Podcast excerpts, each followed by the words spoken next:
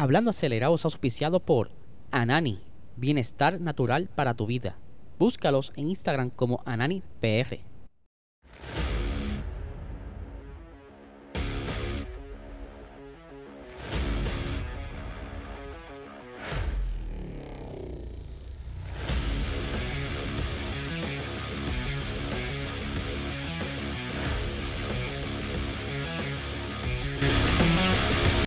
Saludos amigos fiebre y bienvenidos a todos a otra edición más de Hablando Acelerable. Hablecer ya comienza oficialmente el fin de semana de carrera. Ya en varias horas estará llevándose a cabo las primeras conferencias de prensa. Allá lo que será el Gran Premio de Francia en Paul Ricard. Pero quiero darle las gracias a todo el corillo que se conectó anoche en el episodio de Box Talk, donde estuvimos hablando con nuestras compañeras Lili López R y eh, Yara González de Mujeres en Fórmula, de, directamente desde República Dominicana, que la pasamos cool y todo el corillo que estuvo en el chat en vivo, de verdad que estuvieron bien contentos con la participación de ella y la interacción, ¿verdad? del público estuvo bien nítida, así que muchísimas gracias a todas esas personas que estuvieron ahí y a los que están viéndolo luego de la premier, de verdad se los agradezco en el corazón, compártelo, dárselo a sus panas, ustedes saben todo el protocolo. Eh, antes de arrancar con el episodio, obviamente tenemos a nuestros auspiciadores, a Nani, Bienestar Natural para tu vida. Si quieres saber más sobre sus productos de cannabis medicinal, puedes visitarlo en su website como ananifarma.com y, y, también seguirlos en Instagram como AnanisPR. Ya ustedes saben la variedad de productos que ellos tienen, desde los aceites, los vapes, las pastillas para dormir, para hacer recovery, las cremas para dolor en las coyunturas, para el cuidado de piel entre otras cositas más, ¿verdad? Que no están en la fotografía, así que dense la vuelta por allá, chequense si no tiene la licencia y si la necesita, pues oriéntate para que entonces comience a ser parte de este producto de calidad que, mira, funciona al 100. Ahora sí, vamos a hablar, ¿verdad? En el episodio de hoy de varias cositas súper interesantes, ya habrán visto parte de ellas en el título. Eh, pero quiero hablar algo bien, bien interesante sobre Max Verstappen y Carlos Sainz para los tiempos cuando estaban en Toro Rosso. Para que no sepa y no se acuerda, Carlos Sainz y Max Verstappen fueron compañeros de equipo para allá el 2015 eh, en esa escuelita, por decirlo así, del equipo hermano de Red Bull para ese entonces Toro Rosso, hoy por hoy Alfa Tauri. Eh, y ellos ¿verdad? comenzaron ahí juntos como pareja y todo se ve muy bien en la fotografía, todo bien chévere. Pero se habla de que en ese poco tiempo que estuvo Max dentro del equipo, entre él y Carlos Sainz como que mm, no fue lo mejor de lo mejor. Y lo está mencionando el señor Helmut Marco, que ya mismo vamos a pasar a sus expresiones, pero quiero verla como que repasar varios de los hechos. Eh, Max Ustedes saben que el entrollo ha sido el piloto y yo creo que será, porque esa curva la subieron, será el piloto más joven debutado en la Fórmula 1 con tan solo 17 años y 3 días. Ese número juegan con él un poco, ustedes saben, pero oficialmente tiene 17 años y él entró en ese equipo. Ya se sabe muy bien que él saltó, él no corrió en Fórmula 2, él desde Fórmula 3 le dieron la oportunidad de participar dentro de la escuela de Red Bull, ya que Mercedes estaba como que en la cacería de este muchachito. Ustedes se imaginan que Max hubiera elegido el camino de estar en Mercedes y no hoy día en Red Bull. Hmm. Así que déjalo ya para eh, visitarle en otro universo paralelo a ver qué hubiera hecho Max.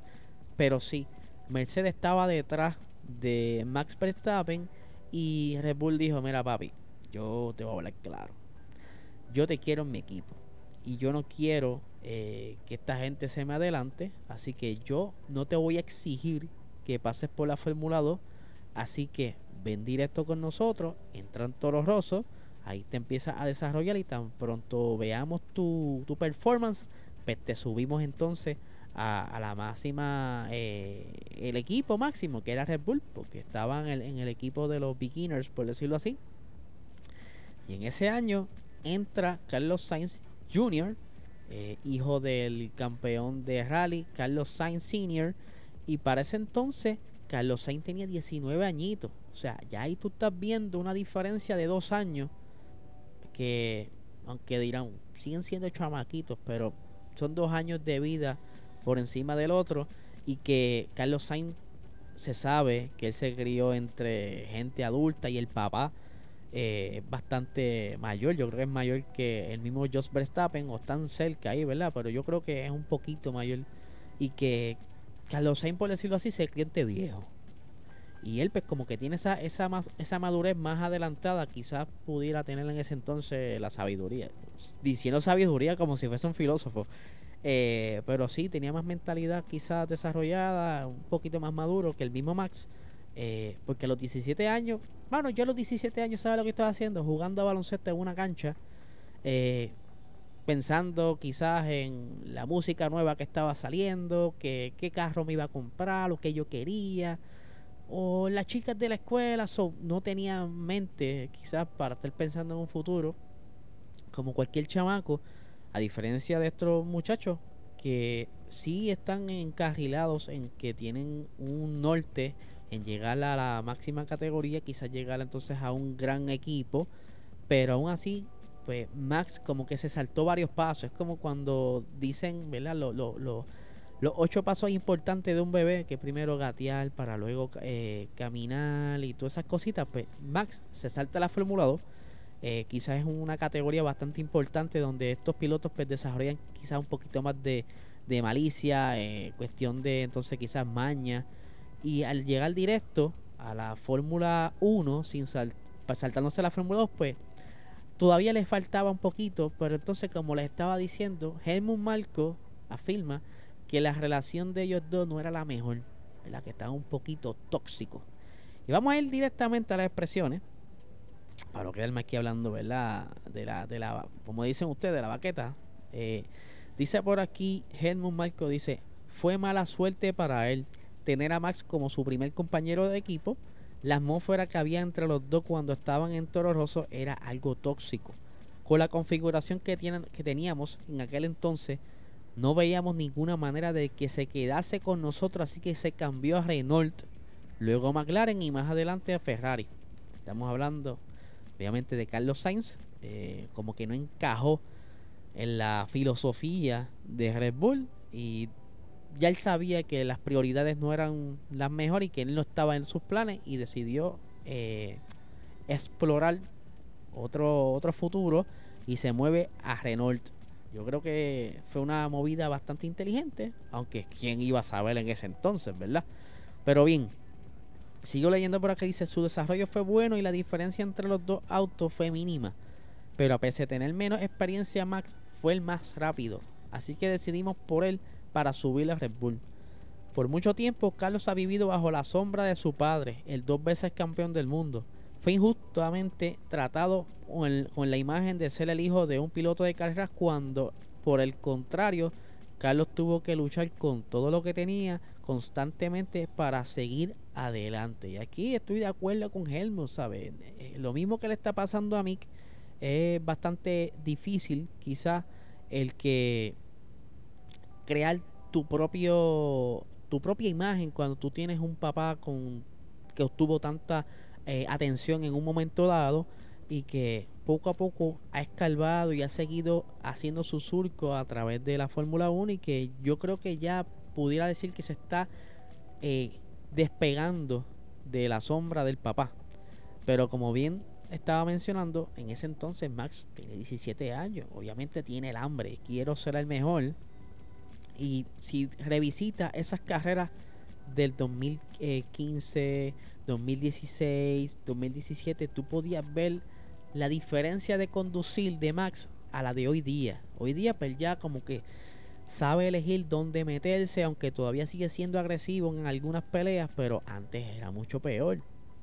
De hecho, cuando había carreras con lluvia, él era de lo más loco, él como que no le importaba, e iba por ahí a las millas comiéndose la pista y todo el mundo decía, mano, este chamaco, por eso fue que sorprendió tanto, él no le importaba y tuvo muchos problemas, ¿verdad? Él tuvo muchas metidas de pata, eh, pero poco a poco fue ganando esa madurez que hoy por hoy es y todavía tiene 22, 23 años, eh, ponle que casi 24, pero, eh, ¿sabe? Sigue siendo un chamaco y, cree, y le falta por crecer y, que seguir eh, adquiriendo más conocimiento en la pista para entonces ser lo que pudiera ser quizás un, piloto legendario en un futuro. Ahora bien, Carlos Sainz por su parte siguió remando como les dije y ahora está hoy día en uno de los mejores equipos con más historias, victorias eh, que la, la escudería Ferrari. Y yo creo que en ese punto fue un win-win para ambos. Max tuvo que entonces echar los codos afuera y aunque tuviera que morder para el lado, pero quería hacer nombre porque también el papá estaba por ahí, aunque el papá no fue quizás muy exitoso, quizás tuvo un poco, poquito el, nombre manchado por eh, las diferentes controversias en las trampas que hubo en Benetton, pero de igual manera tenía un papá con un pasado y quería también hacer su nombre y así lo fue haciendo. Por otra parte, quería hablarles también sobre un asuntico. No sé si ustedes se acuerdan, eh, para los tiempos que estaba entonces Rich Energy en el equipo Haas. Esto fue en el 2019. Un auspicio que tuvo una controversia bastante interesante en los tribunales porque primero el logo que estaban utilizando eh, era ya eh, utilizado en otra marca y fue demandado el señor William Starey, eh, que es el actual dueño, ¿verdad?, de, de lo que es eh, Rich Energy, o por lo menos de, los accionistas mayoritarios, y que a mitad de temporada decidió entonces decirle a Haas, mira, mano, este, ustedes están teniendo un, un rendimiento muy malo, yo me voy. Y así simplemente a mitad de temporada abandona el equipo, se lleva el billete, que faltó una parte por pagar que nunca pagó. Y Pejas desde ese entonces como que se quedó guindado porque eh, eh, Rich Energy estaba prometiendo aportar una gran suma de dinero al equipo y que es por eso que empieza como quien dice las tormentas y las pesadillas de Haas dentro de esas temporadas que estuvieron bien malitas y que ahora entonces estamos viendo cómo van retomando pero verdad fue bastante duro para el equipo ¿Y a qué voy? ¿A dónde voy? Pues les cuento que este señor está auspiciando a un equipo en la categoría de el campeonato británico de Superbikes, a el equipo OMG Racing, eh, OMG Racing, y ya él llevaba auspiciándolo desde 2020 y de un momento a otro él decide como que mira, este, yo, y lo tira por unos tweets, vamos a dejar de ya ser auspicio del equipo OMG. Eh, hasta aquí llegamos, nos vemos. Algo similar a lo que le hizo Haas, aunque a diferencia de lo que le sucedió a Haas, esta gente pues, estaban un poquito más avispados. Y ellos hicieron como unas alianzas con unas compañías, eh, por decirlo así, de las de los inversionistas de Rich, de Rich Energy, por si acaso les pasaba algo similar, me refiero eh, Rich, Rich OMG Limited, esta era la, organización principal que estaba eh, auspiciando a este equipo y que había prometido quedarse hasta septiembre, octubre. Pero entonces este señor tira esos statements en sus tweets y el, los sharemans o los inversionistas de eh, Rich OMG Limited están diciendo, mira, mano, este, este señor, ¿verdad? Estamos manejando la situación, pero tenemos un acuerdo, unos acuerdos distintos y, queríamos, sí, ahí íbamos a quitar, ¿no? Pero íbamos, nos iban a quitar en, en octubre o septiembre, ¿verdad? Todavía queda un poco y no, entendemos por qué el señor eh, William hace estas expresiones. En fin, la cuestión es que los van a dejar a la mitad, pero este señor todavía sigue soñando por llegar de nuevo algún día a la Fórmula 1. Incluso se estuvo corriendo los rumores de que iba a auspiciar a Williams y todas esas cosas. Pero en la Fórmula 1 nadie lo quiere por ese miedo de que los dejen a mitad de camino y que prometa dinero y nunca lo dé. No sé, este, este señor Talgarete, yo creo que si sigue como va, se está buscando una bala. allá no, ha pasado por muchas, pero si lo llega a hacer acá, está peligrando el chamaco. Así que vamos a ver qué pasa con esto. Y siguiendo la línea de Haas, quiero ¿verdad? hablar aquí rapidito sobre Haas. Ustedes saben muy bien que Haas, pues, este año como que han tenido quizá la, la suerte. El año pasado ellos abandonaron el carro, construyeron un carro, simplemente lo llevaban al garage, le pegaban la manguera, le sacaban la tierra y volvían a utilizarlo carrera a carrera sin ningún tipo de modificación, ninguna mejora, nada. Pasaron la temporada el año pasado como si no existieran. No acumularon un punto ni siquiera se acercaron a, a rozar por lo menos un puntito. Pero era todo parte de la estrategia de Gunther Steiner, el personaje favorito de todos los nuevos personas que se, que se familiarizaron de la Fórmula 1 con Drive to Survive. Él con su plan, ¿verdad? Él quería entonces eh, tirar a la basura la temporada del 2020 para entonces, del 2021 para entonces todo ese dinero eh, redirigirlo al desarrollo de Monoplaza de este año. Monoplaza que ha funcionado en varias carreras, ¿verdad? Eh, hemos visto cómo poco a poco han ido puntuando y en este pasado, en este pasado Gran Premio en Austria pudimos ver cómo de nuevo ambos pilotos llegan a los puntos, incluso estuvieron batallando con un Mercedes. Sabemos que esto es, ¿verdad? Hay varios puntos cómo defender, ¿verdad? A Mercedes, ¿verdad? Mercedes está pasando por un momento difícil, pero no hay que quitarle que sí, la batalla estuvo ahí. Mick peleó con, con Hamilton, pudo defenderse por varias vueltas, aunque no tiene carro mejor, pero dio una batalla. Ahora bien, Kevin Magnussen está bien contento con el desempeño de este carro. Eh, y él dice que como no han tenido ningún tipo de mejora, han estado simplemente corriendo carrera a carrera, viendo cómo el monoplaza se comporta y como yo le he dicho, esta gente está apuntando cuánta data hay y que posiblemente cuando vuelvan con algún tipo de mejora, ya sea alguna tontería que les corrija algún problema que tienen, pueden ver entonces alguna mejoría o podemos ver quizás eh, un, cambio en consistencia y quizás los veamos más seguido en, los puntos. Pero vamos a, leer las expresiones del señor Kevin Magnussen que dice lo siguiente. Nadie sabe lo que es posible, pero claramente en Austria fuimos como el cuarto o quinto equipo más rápido. Ese fin de semana al PIN, McLaren y nosotros parecíamos muy fuertes en esa zona media. Si podemos mantenernos con ellos, será un salto enorme para nosotros. Estamos a la par con ellos ahora y no tenemos una actualización. Así que ojalá cuando tengamos esa mejora nos pueda poner en la parte delantera de esa zona media. Son palabras fuertes, pero quizás a la situación que está McLaren y la posible guerra interna que tenga el PIN puedan sacarle provecho el equipo Haas a esto, eh, encontrando quizás algunos puntos donde pudieran estar trabajando, no tienen que invertir quizás tanto dinero, quizás en alguna unas pequeñas correcciones para tener mejor eficiencia en las curvas o algún problema que tengan alguna frenada o, algún problema que tengan en, en, en grip en ciertos estilos de curva.